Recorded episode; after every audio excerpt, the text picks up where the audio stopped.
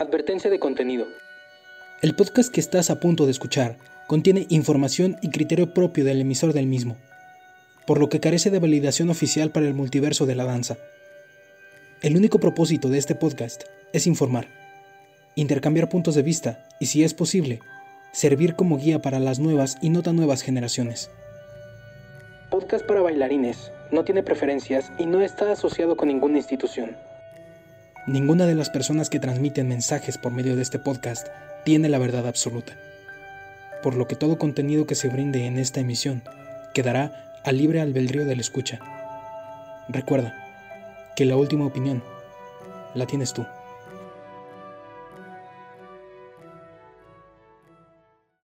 Hola amigos, yo soy Neftali Fragoso y estás escuchando Podcast para Bailarines. ¿Ya estás harto? ¿Ya te cansaste del mundo de la danza? ¿No entiendes por qué no consigues lo que quieres conseguir dentro del medio, a pesar de todo tu esfuerzo y dedicación? Hoy quiero platicarte algo que me causó mucho ruido en estos días. De hecho, fue precisamente fue ayer, fue justo ayer, mientras revisaba las noticias en mis redes sociales, en donde un colega bailarín publicó algo que me hizo pensar mucho. Esta persona me parece que también da clases de danza y vive de esta profesión. Honestamente no tengo el gusto de conocerlo, pero he tenido referencias de que es muy bueno. En fin, el punto es que esta persona llegó a su límite. Ya no quería bailar, ya estaba harto. Digo, así, así lo publicó, ¿no? Así lo escribió, ya, ya, ya estaba el límite. Estaba considerando en dejar de bailar. Y la razón era porque no conseguía trabajo de esto no se podía sustentar de la danza. Y entonces comenzó a decir, no, es que nadie me da trabajo, si la gente sabe que soy bueno, ¿por qué no lo hacen? Es que me dicen que son mis amigos, pero cuando se trata de dar trabajo no me lo dan a mí, se lo dan a otras personas. Es que yo qué tengo que hacer para poder vivir de esto, no sé cómo hacerle, yo quiero vivir de esto, pero no me brindan las oportunidades como si le dan trabajo a alguien que tiene más seguidores que yo, si yo ya llevo 10 años preparándome en esto y demás. Te lo estoy resumiendo con otras palabras, pero en esencia eso fue lo que dio a entender. Yo creo primero que sí es importante, bien importante, entender el contexto de esta persona. Y aquí sí quiero que quede muy claro que yo no hablaré específicamente de esta persona. La estoy poniendo de ejemplo nada más porque primero yo no lo conozco en persona y segundo tampoco conozco su contexto ni su historia. Más bien yo decidí hacer este capítulo porque así como esta persona, un bailarín talentoso, por lo que yo tengo entendido, hay muchos bailarines y maestros o coreógrafos o como quieras que se nombren que están en la misma situación.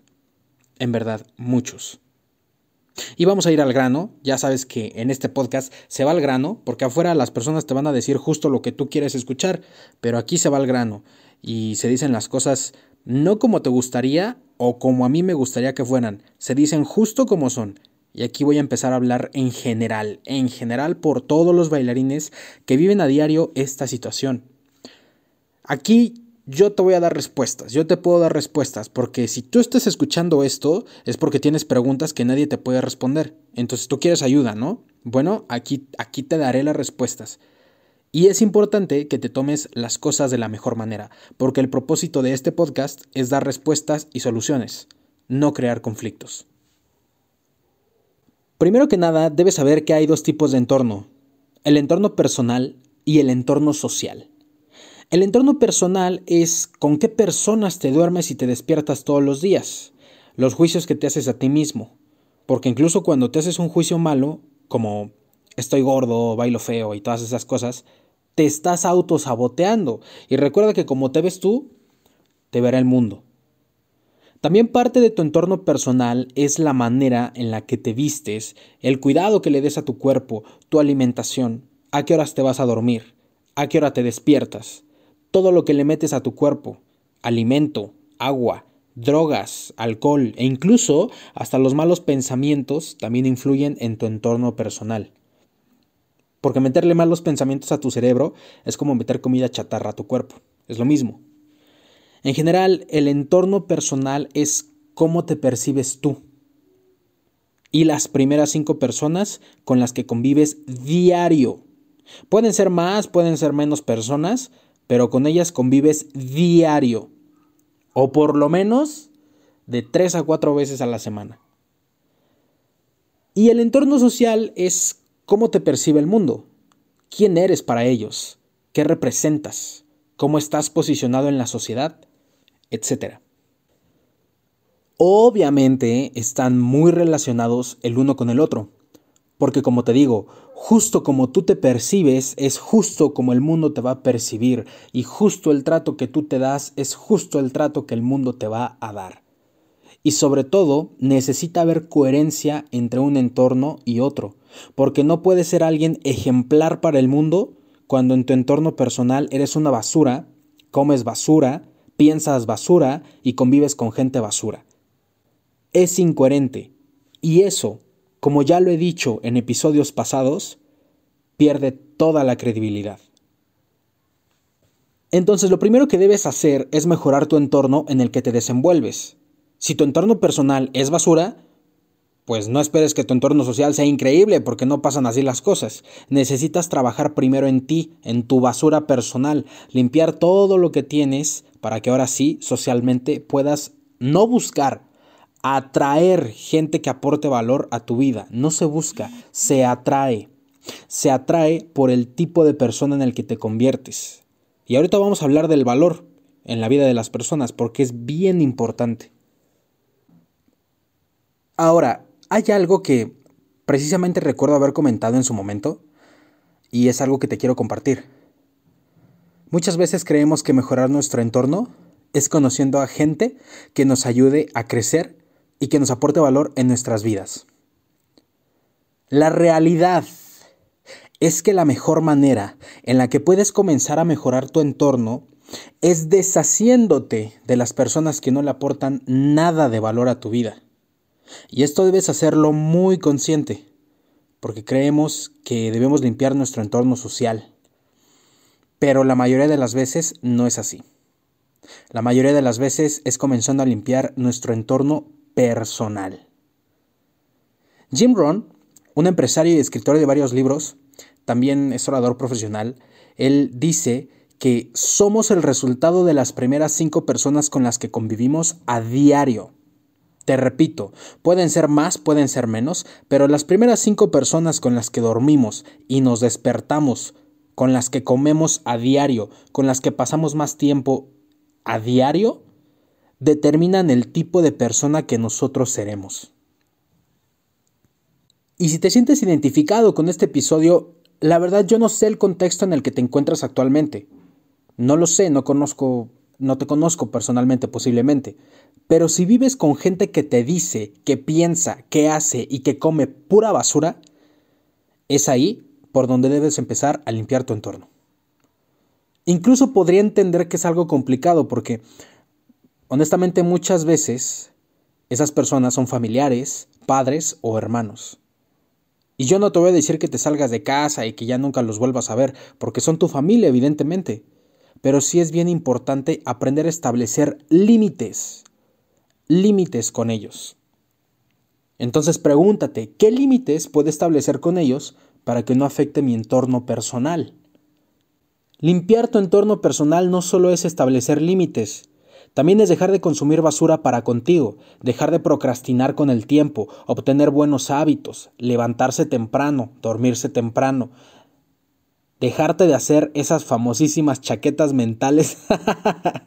a veces se les llama aquí en Ciudad de México, no sé de dónde esté escuchando este podcast, pero así se le llama, eh, aquí en Ciudad de México se le llama chaquetas mentales. Son, son esos momentos en donde, en donde piensas puras tonterías y tonterías que ni han pasado y que posiblemente ni pasarán, pero pues se, dice que estás haciendo chaquetas mentales, ¿no? y bueno, eh, eso también es basura, eso es basura también. Consentir a tu cuerpo, por ejemplo, eso lo puedes hacer, ¿no? Puedes mejorar tu entorno consintiendo a tu cuerpo, que vive contigo, incluso cuando estás dormido, cuando estás despierto, va contigo a todos lados, a donde sea, va hasta el baño, hasta el baño va contigo tu cuerpo, y muchas veces no lo alimentas bien, o no le das un cuidado de la piel, o no le das una terapia antiestrés, o no sé, no lo vistes bien, a veces ni siquiera lo bañas, Entonces imagínate cómo está tu entorno personal contigo. ¿Tú crees que tu cuerpo está agradecido contigo? ¿Tú crees que eso son cosas de valor la que tú estás haciendo con tu cuerpo? Por supuesto que no. Muchas veces es basura todo lo que le estás poniendo. Muchas veces ni siquiera eres consciente de que tu cuerpo te da todo y te aguanta todo lo que le haces. Entonces pregúntate, pregúntate de qué manera yo puedo mejorar mi entorno personal para conmigo y para las primeras cinco personas. Es bien importante, las primeras cinco personas son vitales, deben ser gente de alto valor. Si no son gente de alto valor esas primeras cinco personas, consíguete, consíguete alguien que te aporte alto valor y hazlas, fórmalas parte de tu vida y que sean las primeras cinco personas de tu vida. Y si estás conviviendo con roomies o si tienes amigos con los que estás conviviendo diario todo el tiempo, entonces ahí sí te, yo te recomiendo, te aconsejo que sí te preguntes qué valor me está aportando esta persona y si no me está aportando nada de valor, si me está aportando pura basura, entonces, ¿sabes qué? Adiós, bye. Es así de simple. Necesitas deshacerte de ese tipo de personas que te están aportando pura basura o que simplemente no te están aportando nada de valor. No es preciso que te den basura, solo pues no te aporta nada de valor a tu entorno. Ahí sí, si no son tus familiares, entonces bye, adiós.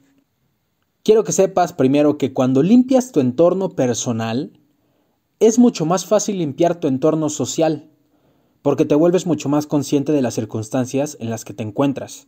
Entiendes lo que sí estás dispuesto a tener en tu vida y lo que no estás dispuesto a tener en tu vida. De hecho, es mucho más fácil empezar limpiando tu entorno personal y después tu entorno social, que al revés. Incluso al revés, si primero limpias tu entorno social y después el personal, muchas veces así no siempre funciona. ¿Cómo limpias tu entorno social? Pues muy fácil, le dejas de hablar a quien no te aporte valor, te deshaces de ellos y listo, bye, adiós. Así se limpia tu entorno social. Y recuerda que así como tú te percibes dentro de tu entorno personal, es como te percibirá el mundo en el entorno social. Ahora igual, te preguntarás, ¿cómo me puedo conseguir personas de alto valor? ¿Cómo puedo hacer que personas de alto valor convivan conmigo eh, diario, no? Y sobre todo que sean cinco personas de alto valor. Bueno, vamos para allá, vamos para allá. Hablaré ahora del valor hacia las personas y cómo atraer personas de alto valor.